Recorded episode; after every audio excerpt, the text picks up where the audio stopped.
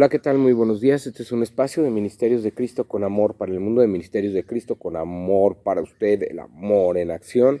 Yo soy su amigo y hermano Juan Felipe Ortiz en un Caminando con Dios más, ¿verdad? Ya estamos a punto de terminar el devocional de serie Máximo Gozo, parados en las promesas de Dios. Estamos a punto de terminar. Hoy es el sexto día.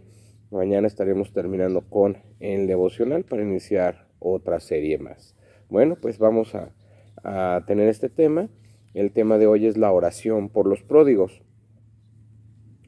Busqué pródigo en el diccionario, decía que pródigo significaba desperdicio. Un hijo pródigo es aquel que desperdicia su vida. Hay muy pocas experiencias en la vida más desgarradoras para un padre que tener un hijo pródigo. Tener un hijo con discapacidad mental o física puede poner a prueba la paciencia y el amor de cualquier padre, pero ver a un niño o un amigo desperdiciar su vida causa mucho dolor. Mientras Juan termina su libro sobre el fruto de la comunión, su mente está enfocada en orar por los hermanos o cristianos, hermanas cristianas que pueden haber recorrido una gran distancia por el camino del pecado. Algunos incluso pueden estar a punto de caerse de un acantilado a una muerte física prematura. Por esta razón nos anima a que oremos por ellos como acto de amor. No debería sorprendernos descubrir que Juan continúa con su afición por los, por los tres, mientras cierra su carta. En su conclusión, nos alerta sobre sus puntos finales. Sabemos que, sabemos que y sabemos que. El estímulo que brinda se refiere a saber que cada creyente, incluido un hijo pródigo, tiene la semilla de Dios dentro de él. Y sabemos que todo creyente, incluido un hijo pródigo, está realmente del lado de Dios. Sea que lo sepa o que no, sea que lo sepa o que no.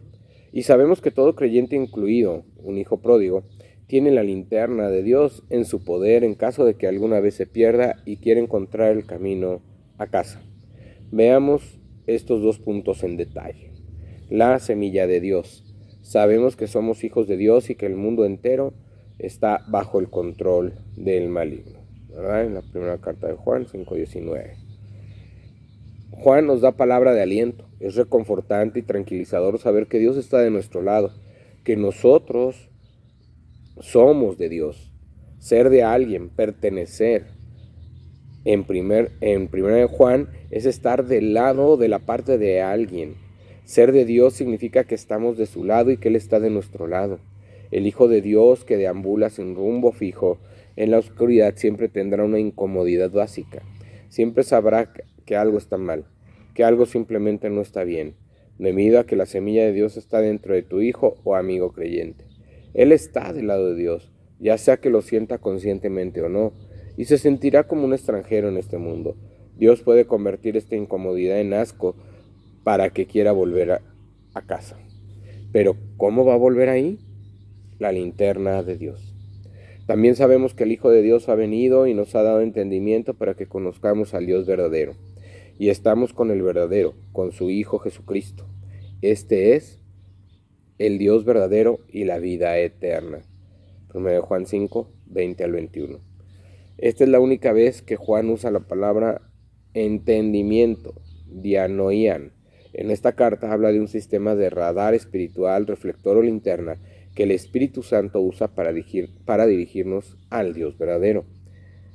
Hay muchos dioses falsos en el mundo como advierte el siguiente verso, que nos puede llevar lejos del camino de Dios. Este sistema de orientación interna puede ayudar a llevarnos a casa. ¿Quién es tu amigo pródigo familiar que está desperdiciando su vida detrás de dioses falsos? ¿Quién es ese querido amigo que está perdido y necesita volver a los brazos del Padre? Te animo a orar por ellos, a mantenerlos en tus oraciones, a pedir al Espíritu Santo que los convenza de pecado y que los guíe de regreso a casa, ¿verdad? Híjole, esto es un tema muy, muy difícil porque es un tema que nos confronta, porque yo creo que todos tenemos un hijo pródigo, todos tenemos un hermano pródigo, ¿verdad? Eh, nosotros, yo tengo en la iglesia un hermano que, que salió de ella, ¿verdad? Salió de ella ante una situación difícil que estaba pasando en su vida y no ha vuelto a regresar y por más que, que hemos estado orando, que hemos estado insistiendo que regrese, que hemos hablado con él, yo he hablado personalmente y él se niega a tener esa comunión otra vez. Sigamos orando por él, se llama Andrés, y que él pueda darse cuenta, ¿verdad?, que necesita regresar a los caminos del Señor, que necesita verdaderamente tener esa comunión, servir y amar a Dios sobre todas las cosas, con toda su mente y con todo su corazón. Eh, bueno, pues, eh, y bueno, a veces nuestros hijos eh, anduvieron en el camino de Dios o estuvieron siendo guiados en ese camino y de repente ellos como que se desprenden, se van dicen yo quiero hacer mi vida, mi manera, este, yo creo en Dios, pero creo en un Dios diferente, o creo en otras cosas, o, simplemente eh, yo no veo las cosas como tú las ves, y entonces ellos empiezan a desperdigar y se van al mundo, ¿verdad? Y tenemos que orar para que en algún momento pues ellos puedan regresar a los caminos del Señor, puedan servir a Dios, puedan verdaderamente este, tener una vida guiada en el camino de Dios y que ellos puedan servir, amar y continuar ministerios y empezar los suyos, ¿verdad? De alguna manera y que de alguna manera puedan servir eh, grandemente, ¿verdad? Eh, vamos a vamos ahí a la palabra de Dios, vamos ahí a 1 Juan 5 18, 19 y 20. Dice la palabra de Dios, sabemos que todo aquel que ha nacido de Dios no practica el pecado, pues aquel que fue engendrado por Dios le guarda y el maligno no le toca. Sabemos que somos de Dios y el mundo entero está bajo el maligno. Pero sabemos que el Hijo de Dios ha venido y nos ha dado entendimiento para conocer al que es verdadero. Y estamos en el verdadero, en su Hijo Jesucristo. Este es el verdadero Dios y la vida eterna. Pues qué importante, ¿verdad? Eh, es, este, es este tema. Estemos orando por todos aquellos que alguna vez conocieron a Dios y que ahora están fuera de la iglesia.